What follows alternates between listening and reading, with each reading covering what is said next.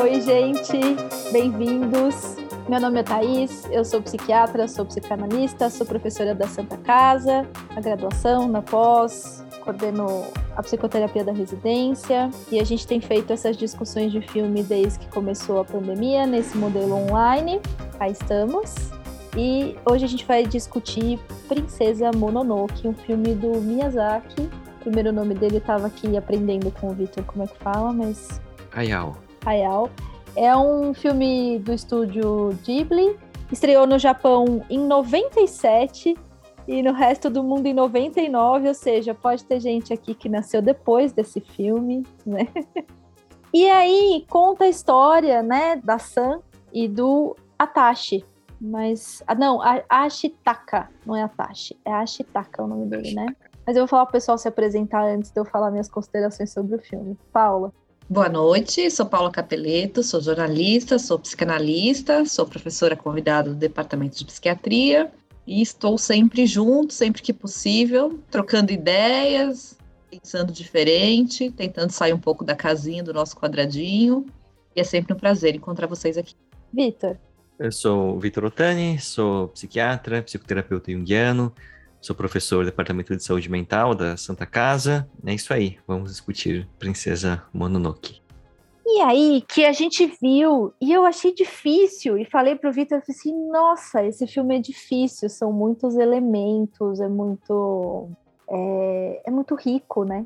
É muito rico nos detalhes, é um filme que trava várias batalhas, né? Não é uma batalha única, são várias histórias que se encontram ali. Mas eu queria puxar um gancho, que foi uma coisa que me veio durante o filme. É... O menino, né, que tá lá na tribo dele, o Ashitaka, e aí tá chegando o Javali, né, o Tatarigami, e ele se oferece ali para lutar com essa criatura, com esse deus. Depois a gente entende que o Tatarigami é um deus do mal. E ele tá chegando e ele vai ali lutar, é... mas ele acaba se confundindo com esse deus e ganhando a ferida lá no braço e descobrindo que depois que ele ganhar essa ferida, ele vai morrer dessa ferida e ele escolhe sair dali e tentar uma cura para tudo aquilo que aconteceu.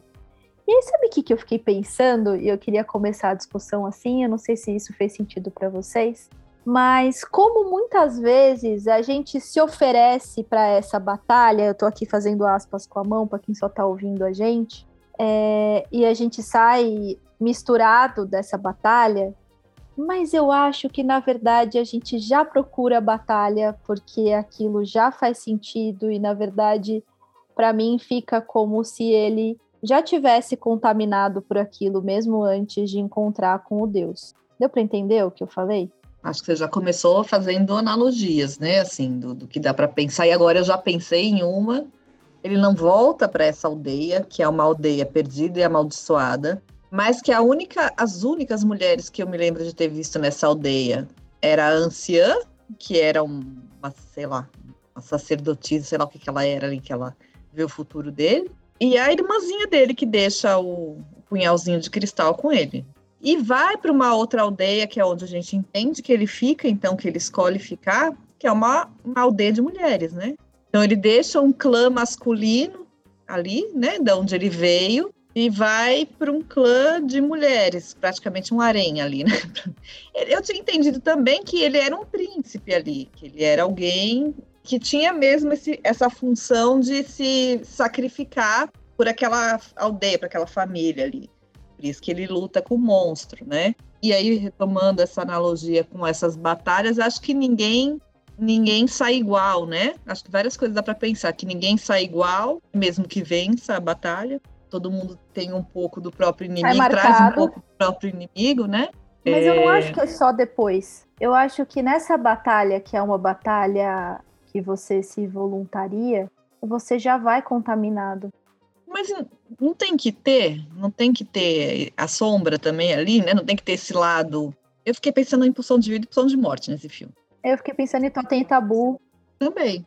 Como precisa estar tá a coisa misturada, como não dá pra gente escolher um personagem ali que é totalmente limpinho e bom, né? Eu não consegui escolher alguém para ficar torcendo, sabe? Assim, porque os personagens são todos muito controversos, assim, eles, eles vão para um lado, daqui a pouco eles estão em outro. É para torcer para a natureza ou não, né? A natureza ali tá inimiga, aquele clã de mulheres, aquela mulher forte, fiquei empolgada, ela tira, né, as mulheres da prostituição, mas elas estão ali trabalhando como escravas também praticamente para construir armas. Então, tão confusa assim, de verdade. Eu falei, nossa, acho que eu entendi esse filme, né? Mas acho que dá isoladamente dá pra gente pensar em em elementos muito importantes. Sabe que filme que me lembrou muito o tempo todo? Avatar. Me lembrou Avatar. muito Avatar por conta da coisa da floresta, por causa da força da floresta, por causa dessa conexão com a natureza, dessa mistureba toda que se faz e, e dessa coisa de da natureza contra homem, de algum jeito, que você precisa estar integrado com a natureza como aquela, como a princesa mesmo, né? Passando. Que faz uma escolha de ficar mesmo ali, né? Então, e não é um filme romântico também, né? Porque assim, o amor não vence, eles não ficam juntos, integram os universos, né? Fica ali uma coisa meio vamos tentar, né? Fica muito aberto, é isso. Eu acho que no final das contas a coisa fica muito aberta e dá margem para várias formas de interpretar e de olhar, né? Vitor. É, não, mas eu acho que a gente pode pensar, né, nessas diferenças comparando com o Avatar mesmo, porque a, a, temática é um pouco parecida, né? Você tem a natureza, tem o povo, né? As criaturas, os seres que vivem ali na natureza de maneira harmoniosa, e vêm as pessoas, né, os seres humanos, e começam a fazer uma coisa meio indústria ali, né? Começam a consumir os recursos e você trava uma batalha. Mas acho que é o, o, primeiro ponto que, que é legal de pensar, e eu também fiquei com essa sensação que a Paula descreveu, é que no Avatar você sabe para quem você tem que torcer, né? Nesse a gente fica na dúvida. E aí eu acho que justamente o, o personagem principal, eu sou muito ruim de nome, eu preciso colar aqui, o Ashitaka, ele é o, o, príncipe, então ele deveria liderar né, o, o, povo ali, a tribo dele que foi isolada, mas ele tinha a profecia de que ele iria voltar e trazer todo mundo de volta, e ele acaba sendo amaldiçoado também, e ele é exilado, né? Então ele, na verdade, vai embora para morrer. E aí, eu acho que tem um pouco que a Thais falou, de você precisa ter essa predisposição de fazer esse sacrifício, mas eu acho também que ele só consegue completar ali a história e entender o outro lado justamente porque ele foi amaldiçoado, né?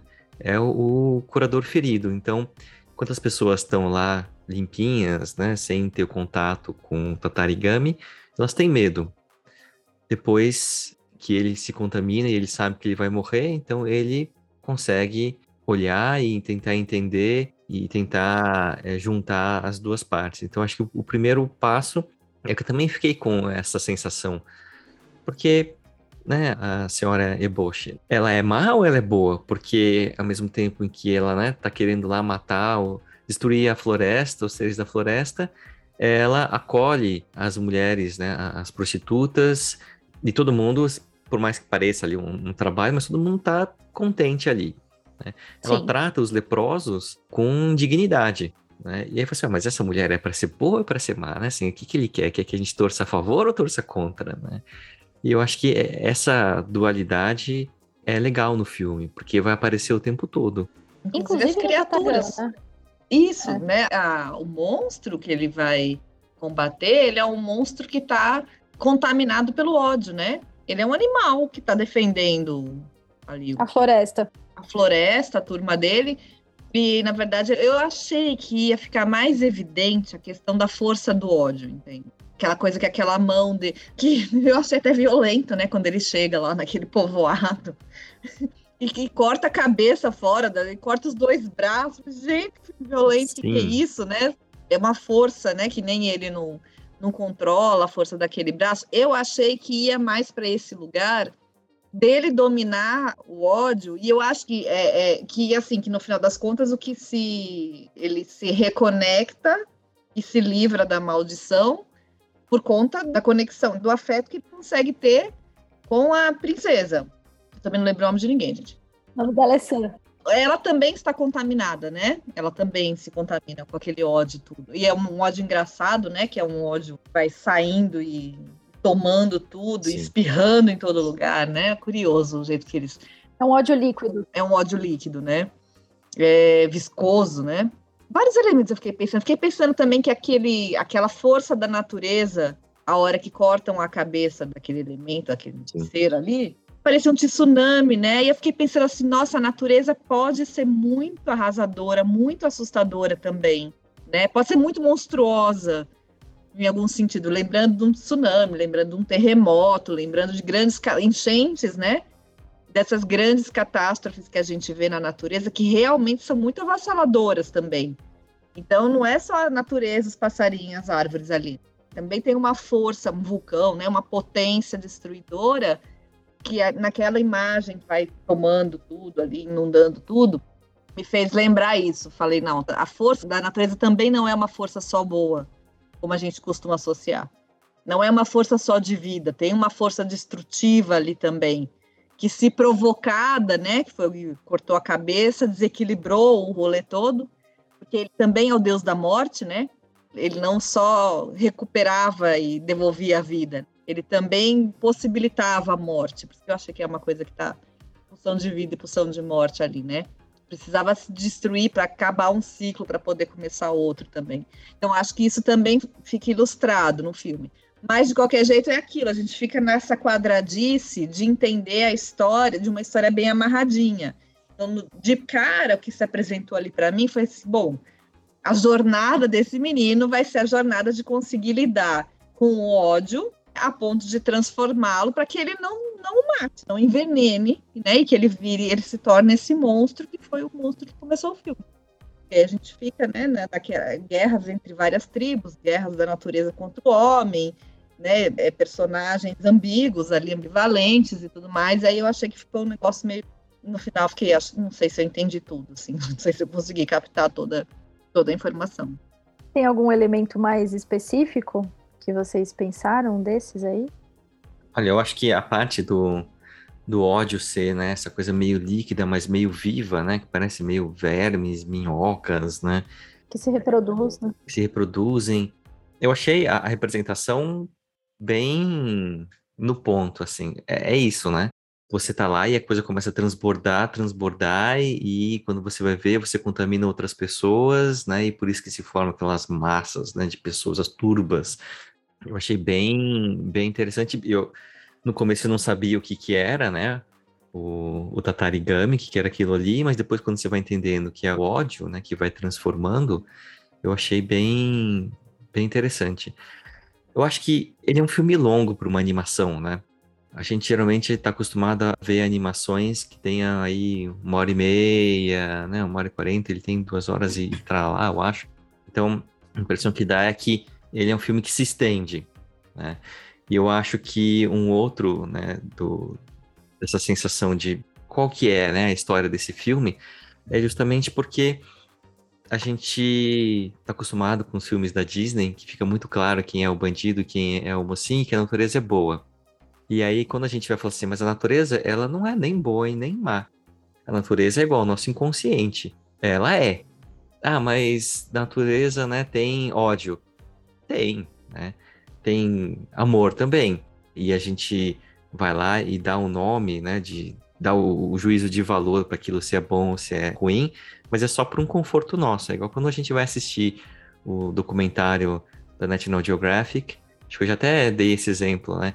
Que vai o, o a zebrinha fugindo, né? E aí a leoa tá correndo atrás e você fica torcendo para a zebrinha, porque a leoa é má, né? Como assim? E aí, quando o Zebrinha foge, você comemora, mas aí vem o narrador e fala que porque a leoa não conseguiu caçar, os filhotinhos vão morrer. E aí mostra os filhotinhos de leão, todos bonitinhos. E aí você fala: não, não volta lá e caça, né? Caça a zebrinha, pô, volta aqui, zebrinha, né? Tem delivery de zebrinha.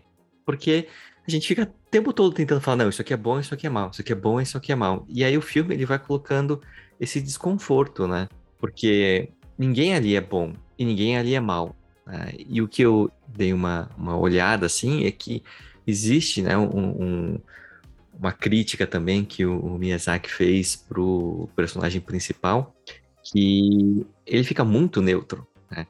Se a todo momento você tem a impressão assim, mas o que ele quer, né? Assim, vai tomar ao lado de quem? E ele fica ali, né?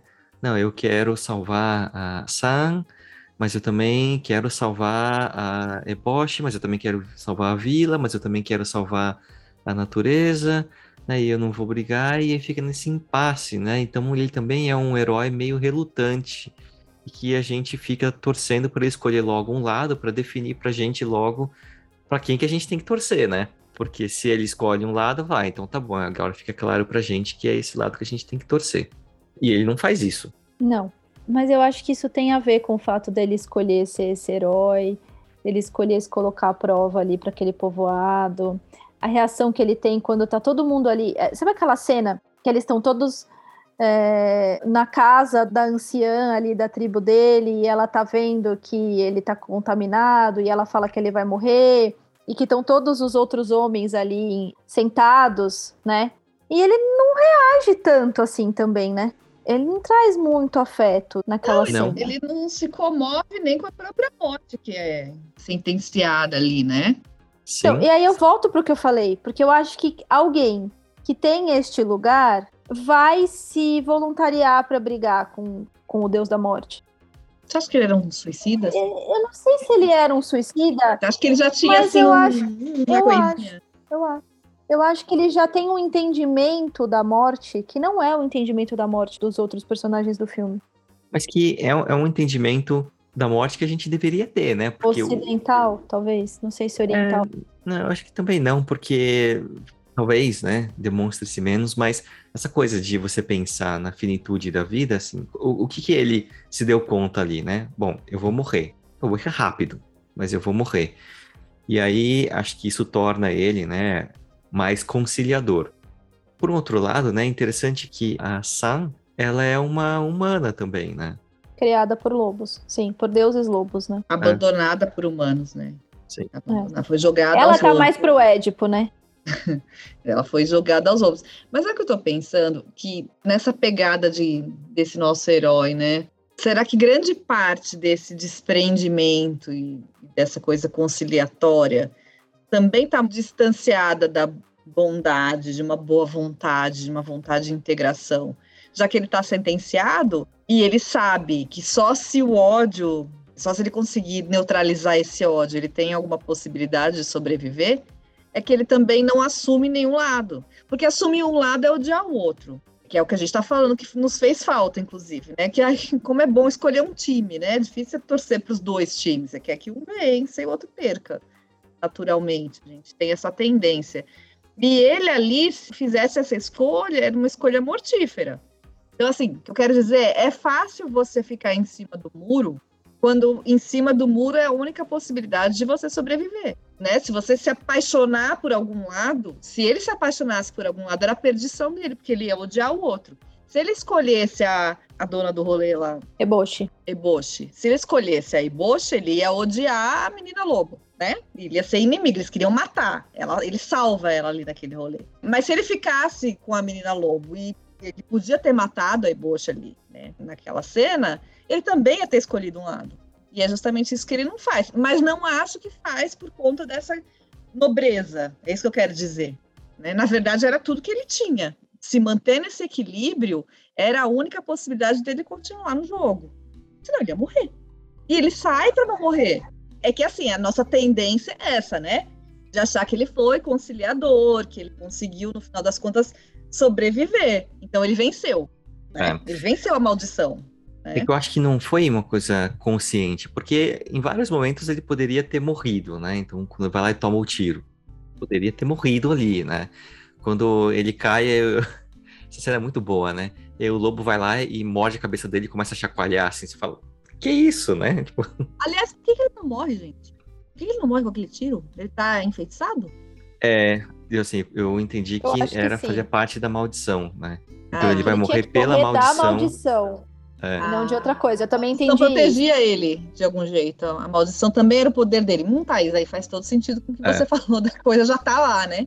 Eu acho. Entende? Já tá lá. que ele tem, né, esse lado. Então eu, eu entendi que era isso, assim, tipo, a maldição é você não vai poder escolher morrer, né, e encerrar isso sem dor. Não, você vai ter que sofrer até, até o final. É meio Highlander, assim, sabe? Tipo.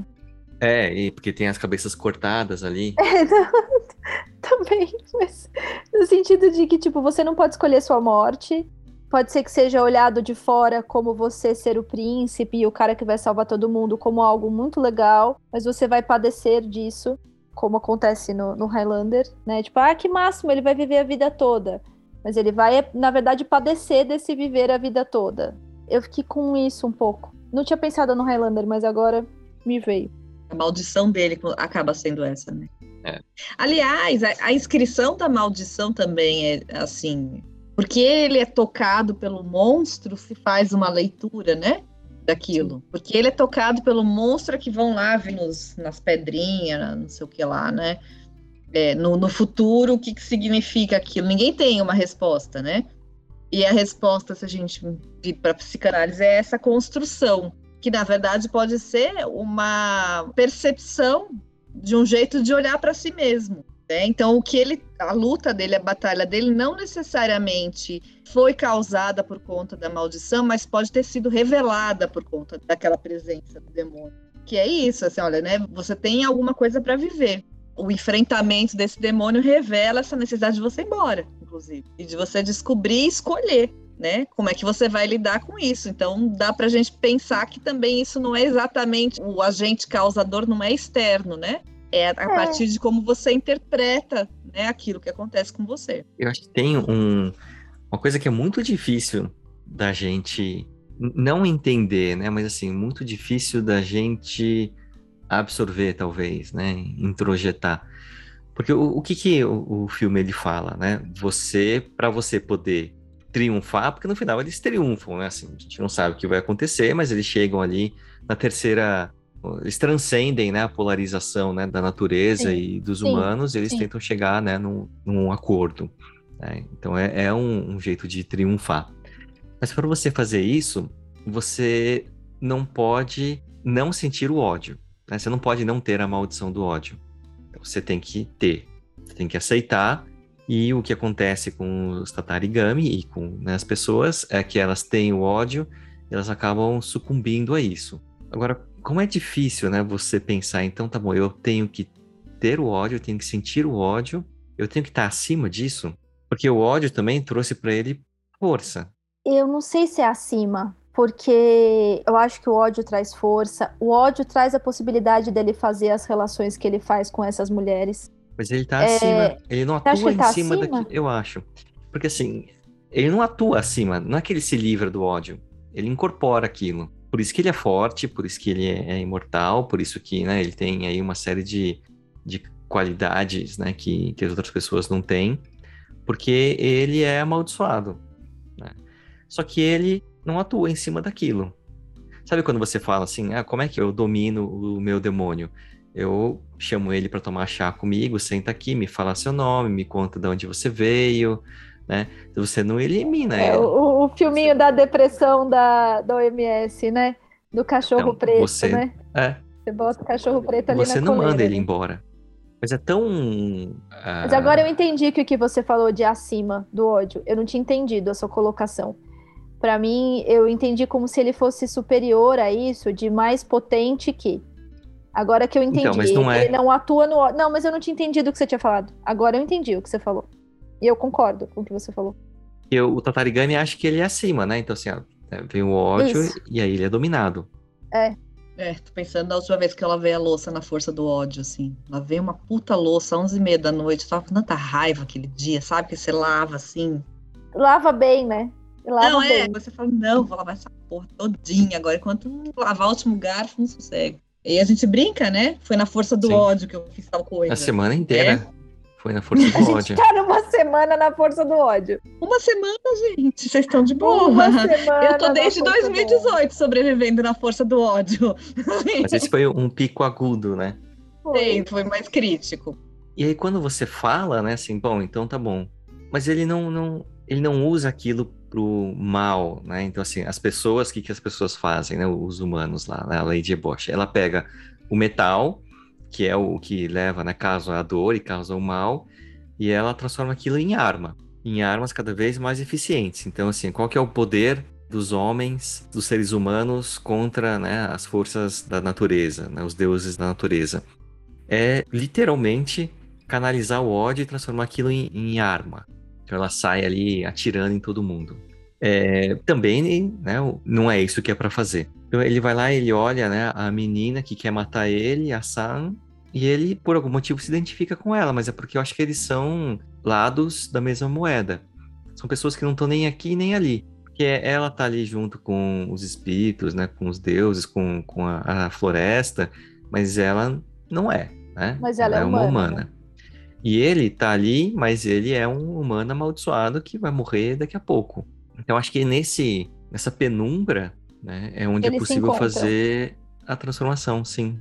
O humano, embora seja parte, obviamente, da natureza, ele se diferencia da natureza. O próprio aparelho psíquico, a própria pulsão, né, é uma coisa que escapa da natureza. Se a gente não tivesse escapado da natureza, a gente estava no instinto, né? A gente ainda estava vivendo tal qual os animais vivem, a partir de uma pré-determinação genética hereditária. Então, o que nos diferencia é que temos consciência de nós mesmos e temos consciência do resto, né? E, portanto, sofremos. Coisas que os animais não têm, né? A zebra corre do leão, mas a zebra não quer ser leão, né? A zebra quer ser zebra, o leão quer ser leão. Não há um, uma problematização a respeito do que se é. Então, a partir desse momento que o humano se diferencia da natureza e se questiona, em relação ao seu papel, ele a transforma também de alguma forma, né? Então, o próprio fato da gente pensar e saber de si transforma a natureza. Já não é natural, digamos assim, né? Já é artificialmente colocado dessa forma. E aí todas as transformações que a gente faz para viver na natureza, em algum momento são transformações de destruição. Então a gente é predador de todas as formas da natureza, que talvez apareça um pouco nesse filme. Mesmo a personagem lá de novo, que não vou lembrar o nome, que está transformando metal, né, e fazendo as balas, né, as armas, mas ela está usando os elementos da natureza e de alguma forma ela compreende que ela está num lugar de oposição a essa natureza, que a natureza é inimiga que ela precisa dominar essa natureza. Que eu acho que é justamente a dificuldade que a gente tem de ser parte diferenciada, mas parte da natureza mesmo, né? Então, assim, nós somos diferentes, nós pensamos, nós transformamos essa natureza, mas nós também pertencemos a ela, nós também temos um corpo perecível, né, assim, sujeito aí a, a todas as questões aí ambientais. Então, eu acho que é esse paradoxo que a gente vive com a natureza talvez esteja ali estabelecido. A gente não pode destruir a natureza completamente porque somos dependentes, mas a natureza pura, tal qual ela é, também não nos serve. A gente modifica a natureza, né? a gente transforma. O equilíbrio, que eu acho que talvez seja a mensagem, né? A gente pode usufruir da natureza de alguma maneira, né, que nos beneficie, mas a gente não precisa destruir a natureza para isso. Há que se pensar formas de uma convivência, de uma possibilidade de equilíbrio. Harmônica. Que, aliás, é a questão da nossa geração, é a questão do momento. Quem não entendeu que se a gente continuar explorando o planeta por conta da nossa potência, e a gente tem essa potência, e não exercitar essa possibilidade de uma harmonia, acabaremos todos, a natureza acabará, sobreviver a nós, inclusive, né? Não vai ser possível mais essa forma de vida. E eu acho que no filme fica um pouco isso. Os humanos se destruindo entre si, né, nas, nas várias tribos, que se usam, né? Competem, se usam e uma usa a outra para fazer serviço sujo. Mas da natureza também aparece isso, né? Então, os, os como é que é o nome daquele bicho? Parece um porco? Javali. O javali, né? Os javalis ali colocando em sacrifício, né? Se jogando em sacrifício, não escutando os outros animais, não se associando, né? Não, não, não pensando de uma forma é, mais unida, né? E os próprios humanos se usando também todo mundo inimigo de todo mundo, vai todo mundo morrer. Acho que é o que no final das contas é olha, né? Se a gente não se entender, se a gente não se equilibrar, não vai ter ninguém mais aqui, né? não, vai, não vai sobrar nada. Então, nesse sentido de que sim, a gente há uma força que precisa ser respeitada, que não é soberana. Ela não é, né? A natureza não é soberana ao humano, porque a gente modifica a natureza. Fato. A gente está aqui falando pela internet, né, gente? A gente está subvertendo completamente qualquer lei da natureza. Estamos todos juntos sem fisicamente estarmos. Está subvertido já o rolê. E a Eboshi, ela de alguma forma, ela escancara mais isso, né? Porque é ela que tá na figura de quem vai mudando a natureza o tempo todo ali, né? Ela muda a natureza. Inclusive, o mudar a natureza, por exemplo, dos leprosos, né?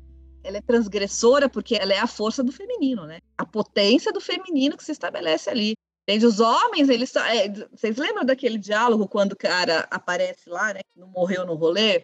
E a mulher falou assim: Ah, meu Deus, você tá vivo, né? Você tá vivo. Nossa, você é feio, né? Porque ele tá arrumando é o marido mais bonito, né? Os homens são colocados num, num, lugar ali que é um lugar mais descartável, né? Não é à toa que está sendo colocado aquilo daquele jeito.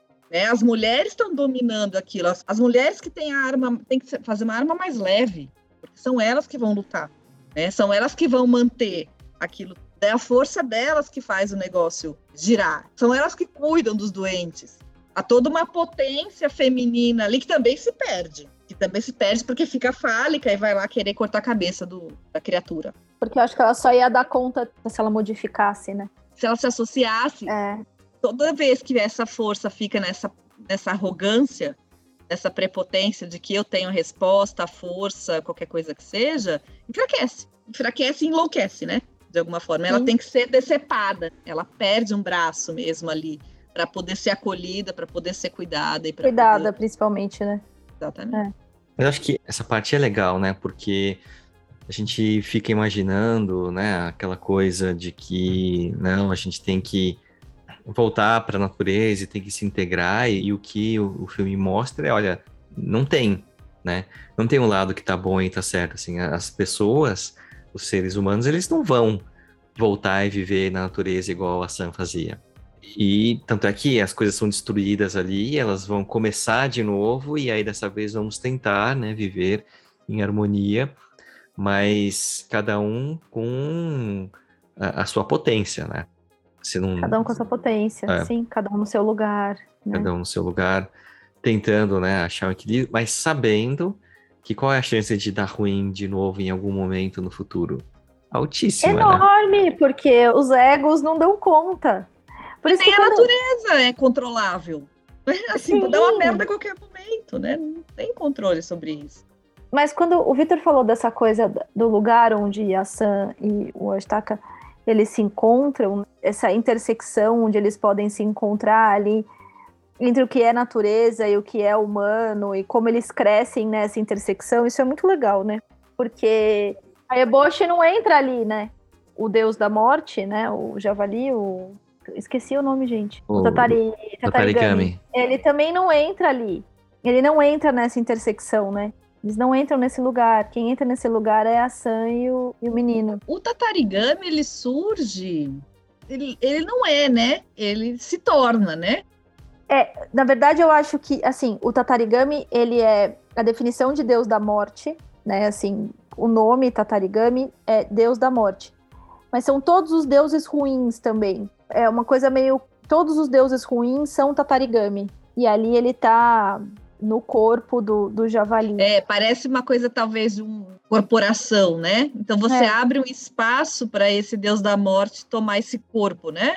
Você tem que cuidar para não. Porque ela fala, quando ela tá junto com ele, a, princesa, quando ela tá lá com, com aquele senhorzinho javali, e ela fala: Eu não quero, né? Você tem que lembrar que você também não quer. É, é como se você se fechasse pro desejo de deixar aquilo tomar conta. No início, pulsão de morte. A gente precisa sair dali, né? Porque senão você vai ser tomado por aquilo. É, como se a pulsão de morte fosse tudo que temos. Isso. E o que a gente faz é resistir a ela, né? Fazendo isso, ligações. Então. Exato, fazendo encrenca, como eu brinco com vocês. A gente tem que fazer encrenca. Por isso que eu acho que ele já tinha uma questão ali. Porque ele vai combater muito facilmente. A forma com que ele mata os samurais também é digna de nota, né? É muita violência, é muito forte, é eu acho que já tinha algo ali nele dessa pulsão de morte. E de novo a forma como ele reage quando a anciã fala para ele.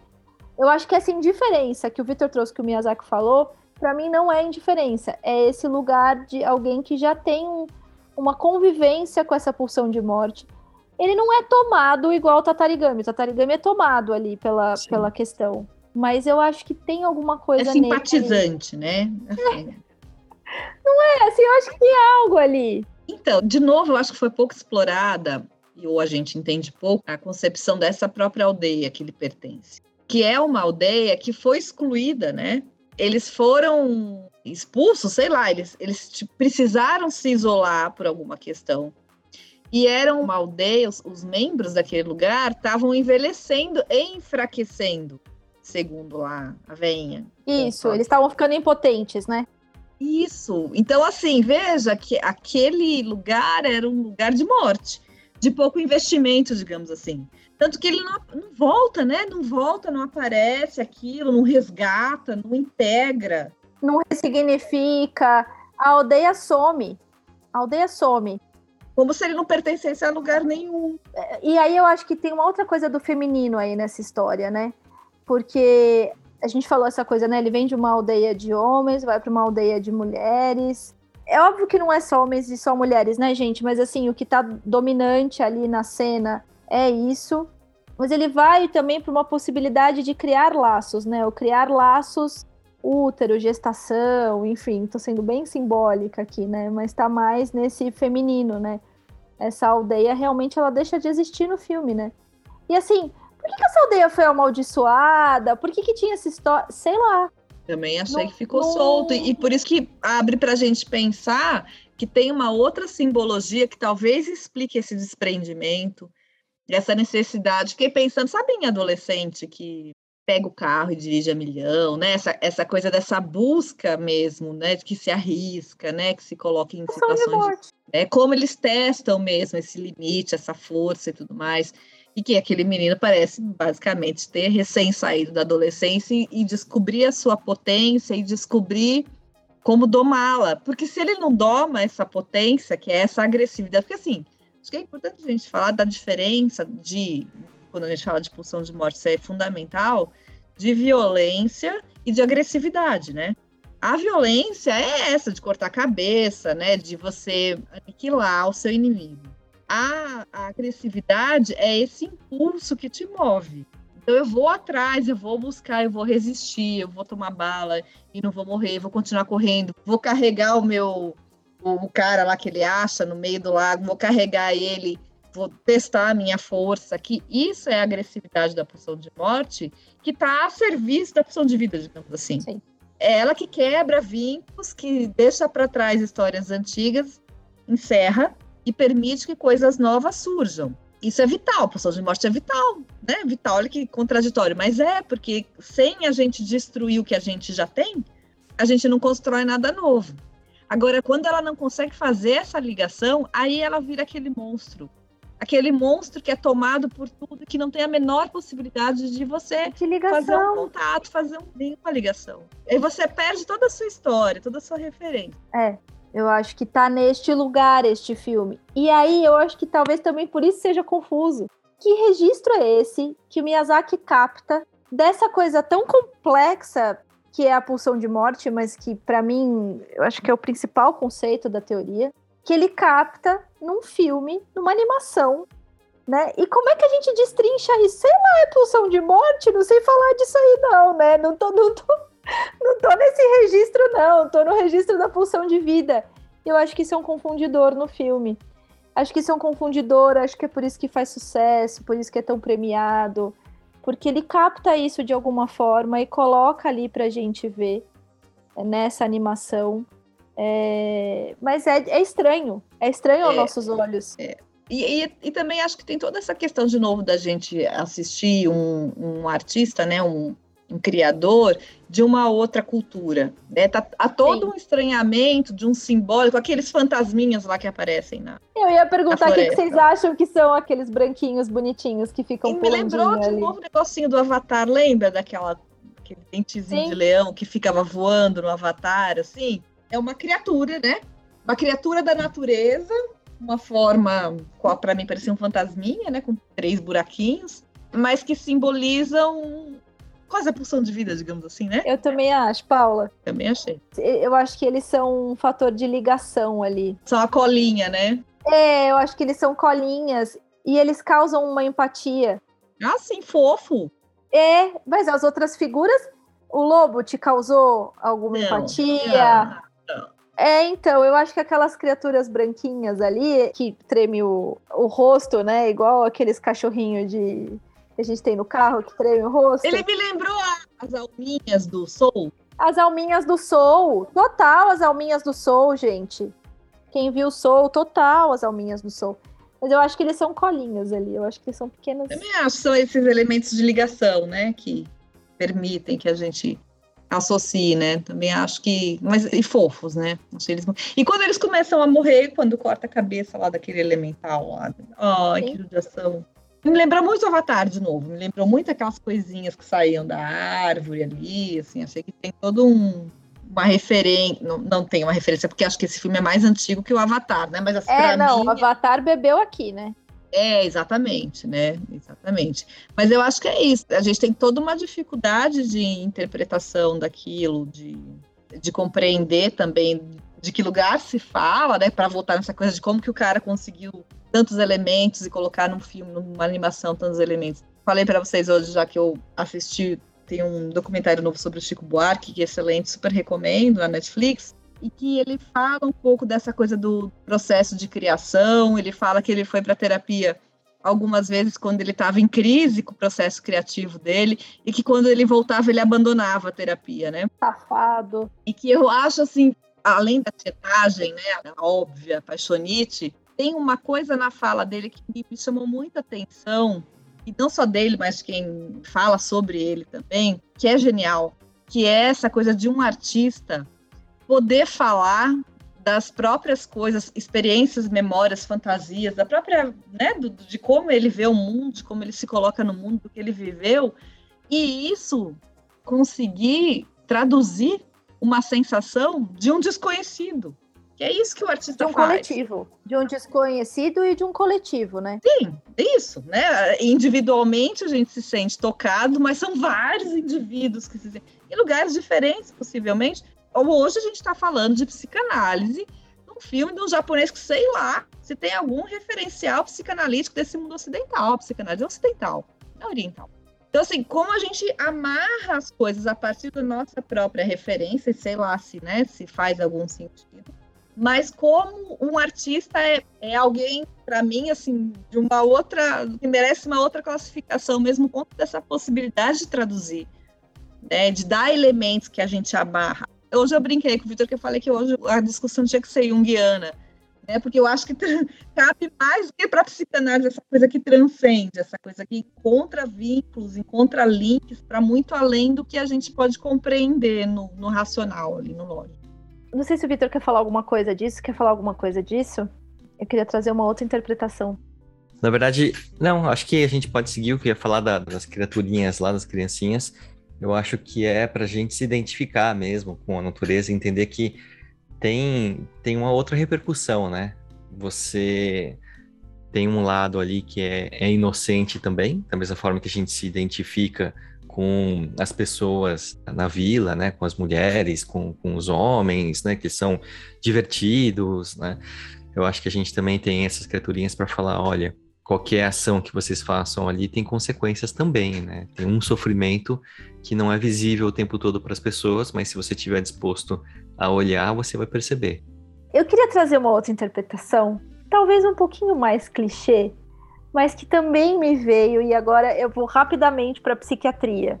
Numa situação de guerra, como esse menino enfrenta no começo do filme, será que é possível sair dessa situação de guerra sem acionar núcleos perversos e psicóticos. E no caso dele, eu pensaria mais em núcleos psicóticos no sentido de ter ido para esse mundo da fantasia, é, esse mundo do inconsciente, ter ultrapassado a barreira lá e ter mergulhado no id dele, é, ou ter deixado esse id invadir.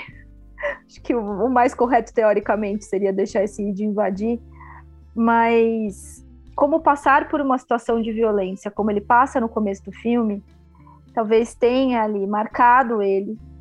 Se a gente colocasse ele num lugar de psicose, que vai tomando esse psiquismo e é onde ele vai entrando em contato com esses símbolos e que não, não dá muito, às vezes, para tirar isso dali, porque a primeira situação foi muito violenta. Mas pensando, eu não entendi muito bem, assim, que ele tá psicótico? É, depois do que aconteceu ali na primeira cena dele ter que ter lutado aquela guerra. Eu acho que é uma, uma explicação meio triste, né? Porque aí você. Acaba com o filme. Né? Pois é. Assim, tudo que aconteceu depois, então, é, é só um delírio. Delírio. É.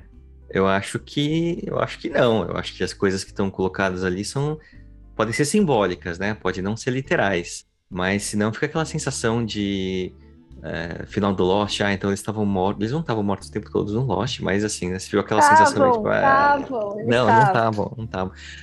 Parem que eu não assisti Lost até o fim. Eu penso, Thaís, que talvez isso faça algum sentido se a gente imaginar que o que mobilizou ele nesta busca foi este excesso, mas aí é Klein, certo? É alguém que consegue transitar não sei como a psiquiatria olha para isso, mas para Klein, por exemplo, que há uma possibilidade da gente transitar de registros diferentes, então se sai da sua posição depressiva e volta para a posição esquizoparanoide, um excesso que foi, por exemplo, o encontro dele com aquele monstro, pode ter levado ele aí explicaria, por exemplo, aquela indiferença naquele destino que se lê para ele. Entende? Aí, o movimento todo que ele faz, que para a gente parece uma coisa meio blazer, tô nem aí, né? Vou morrer, mas então vamos lá. Aí eu acho que aí sim se justificaria se a gente pensar desse jeito, que olha, o cara pirou na batatinha diante daquela experiência, e aí para ele, beleza, vamos lá, uhul, né? Vamos embora.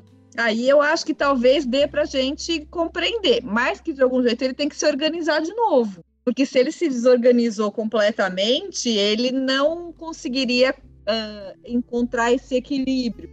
Não sei se isso, não sei se eu que não estou sendo mureira nesse momento, né?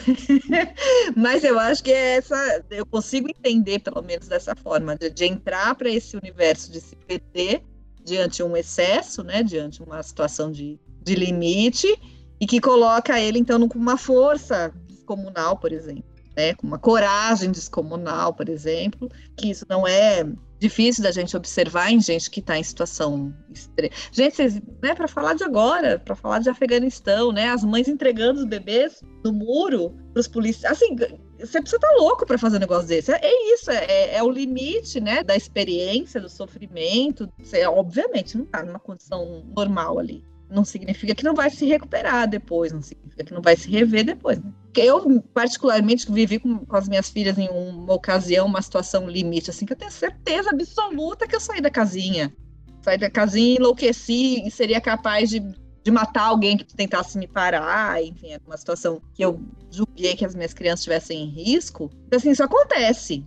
Isso é, acontece. Depende da, do tamanho da tua organização para você voltar. Aí, que é um pouco a questão da, do uso de drogas também, né? Do risco, digamos Sim. assim, né? De você vivenciar uma experiência de tamanha intensidade que não te permite depois voltar. voltar. É sempre esse o risco. Entendo que a gente pode pensar assim, né, nessa coisa mais talvez não psicótica, né, mas talvez mais retratando as coisas que aconteceriam no inconsciente, mas aí eu acho que se a dúvida é assim, né, aquilo aconteceu de verdade ou não? Ah, eu acho que sim.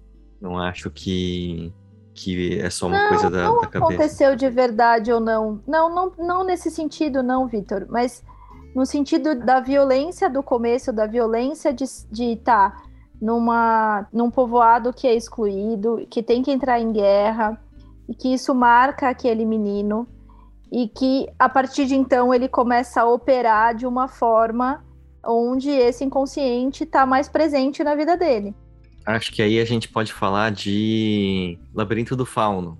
Mas eu não acho que tá nessa pegada Labirinto do Fauno. A gente tá torcendo pro Labirinto do Fauno vir pro Netflix pra gente poder falar. Qual foi aquele outro que a gente discutiu que também, acho que era Estudo Ghibli também, que era da casinha lá, que tinha uma casinha que acompanhava a pessoa? Sim, sim, Mas sim. dificílimo aquele filme. É mais ou menos uma pegada desse. Falei, gente, como eu sofri, assim, para conseguir fazer uma linha que amarrasse, era, parecia tanta informação, parecia e, e de novo, para não cair nessa, pode tudo, né? Então, estamos nesse campo desse inconsciente, e campo do inconsciente é campo de sonho.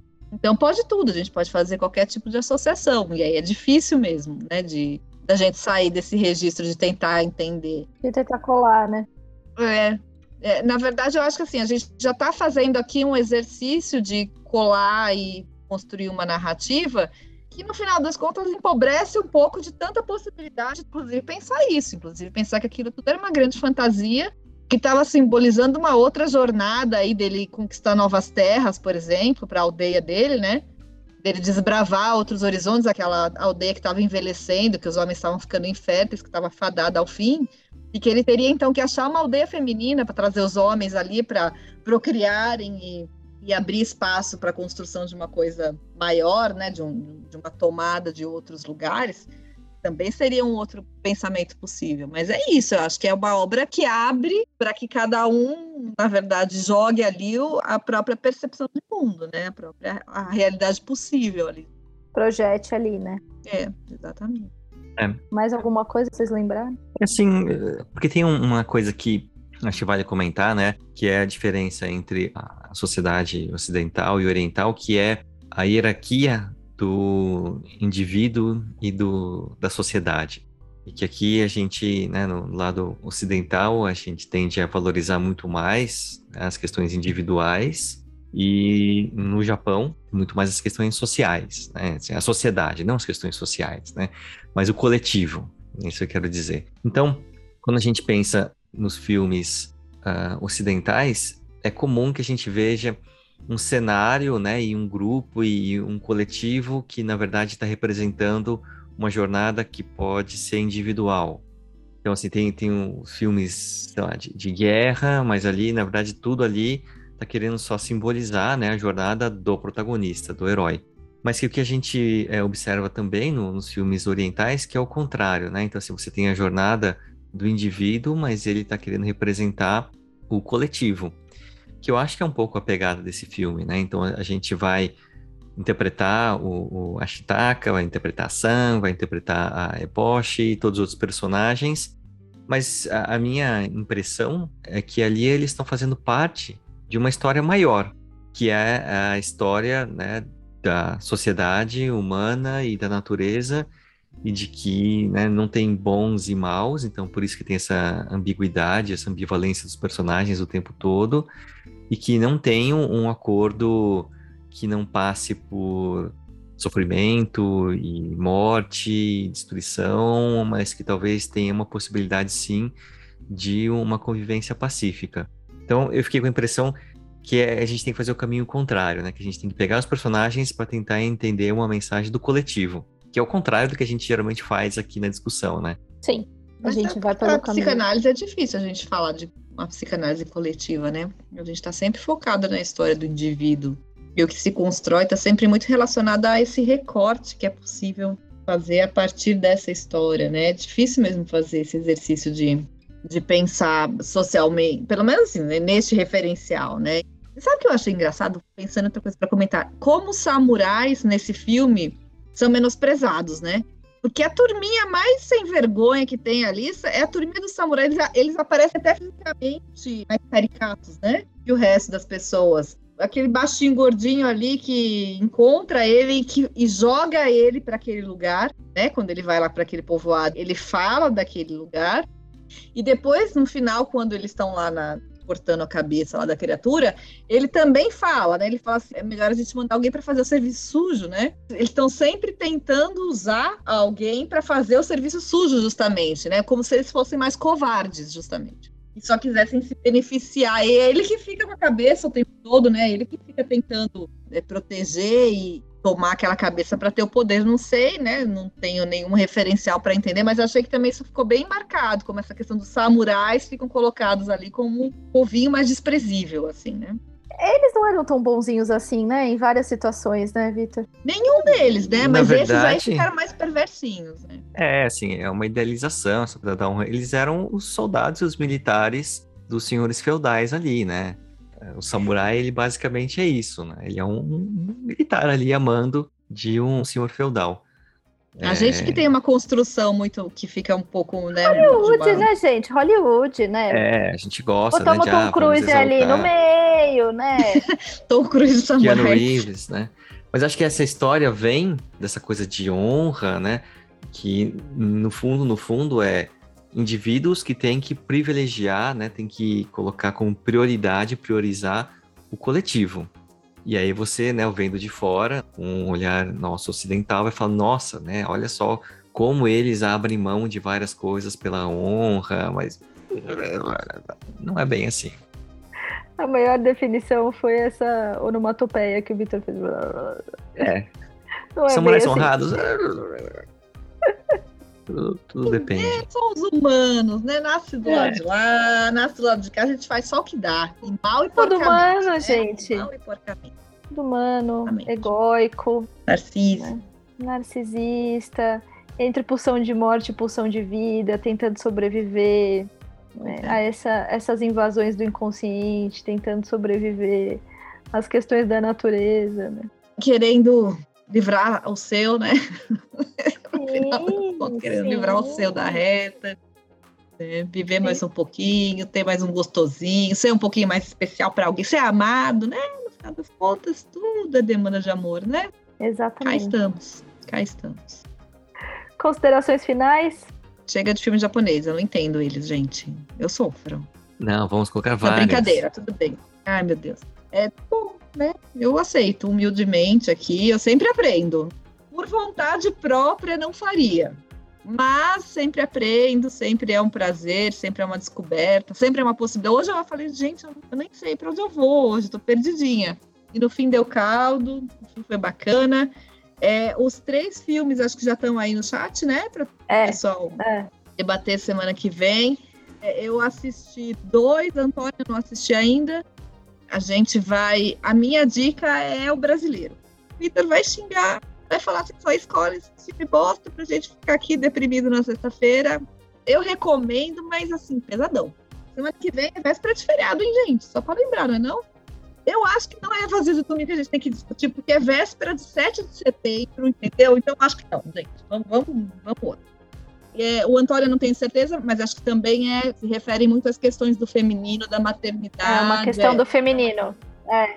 Spoiler que a Ana Cláudia já deu, que falou que é uma. Como é que é, Vitor, que a Ana Cláudia falou? Não foi maternidade inversa. Como é que ela Complexo usou? Qual outra? materno negativo. Complexo materno negativo, obrigada.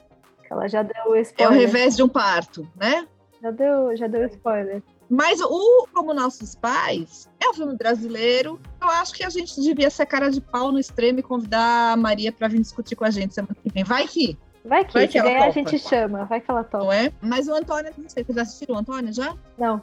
Bom, então também, vai- se alguém assistiu e acha que vale a pena também. E assim, gente, o que vier, a gente vai estar aqui e a gente vai falar e vai ser legal, né? Exatamente. Exatamente. Ó, o Neandro deu uma dica aqui do, do M8. Quando a morte socorre a vida. Eu não vi também. Eu também Já, não. já botei na lista, Neandro. Bora lá. Tá na Netflix? Tomara Eu que acho que sim, eu acho que sim, porque eu acho que eu vi. Não vi o filme, vi a- o anúncio. É, acho que sim. Beleza. Vitor, suas considerações. Olha, é, se ganhar esse vazio de domingo e eu reclamar aqui, depois o próximo sou eu que escolho, né? E aí vou me vingar. Como não pode mais filme japonês, eu vou ver se sai logo aquele anticristo do Lars. Vamos Bela pro anticristo. Vamos, vamos. Não, mas vamos, porque agora vai ser uma questão de, né? Vamos. Vocês vão ver que depois vocês vão me dar razão, mas. Não, não tá o anticristo? Tá no... Não tá. Não, Não, tá. no- na Netflix não, mas no, no YouTube não. Não tá. Obrigada, Muito gente. novo. Que é? Não tá. Valeu. Vamos esperar mais um pouquinho, então. Vitor, Princesa Mononoke. Só parênteses, qualquer um do Lars é sofrimento. Qualquer um. Mas esse. Qualquer é... um. Desde Dogville, qualquer um. Dogville é muito bom, né? Filmaço. Todos são muito bons, né, gente? Mas bom naquelas. Bom, mas é ruim. O Vitor não vai falar as considerações dele, vou falar falei, falei. foi- né? Essas foram as minhas considerações. Essas são as suas do final do É. filme, tá? Não, eu ia falar que eu gosto de Estúdio Ghibli. Eu acho muito legal os filmes. São sempre filmes onde as mulheres estão em destaque de alguma forma, todos eles. Dá pra olhar também esse filme pela questão do feminino, do feminista. Dá pra olhar de outras formas. E é sempre muito bonito, né?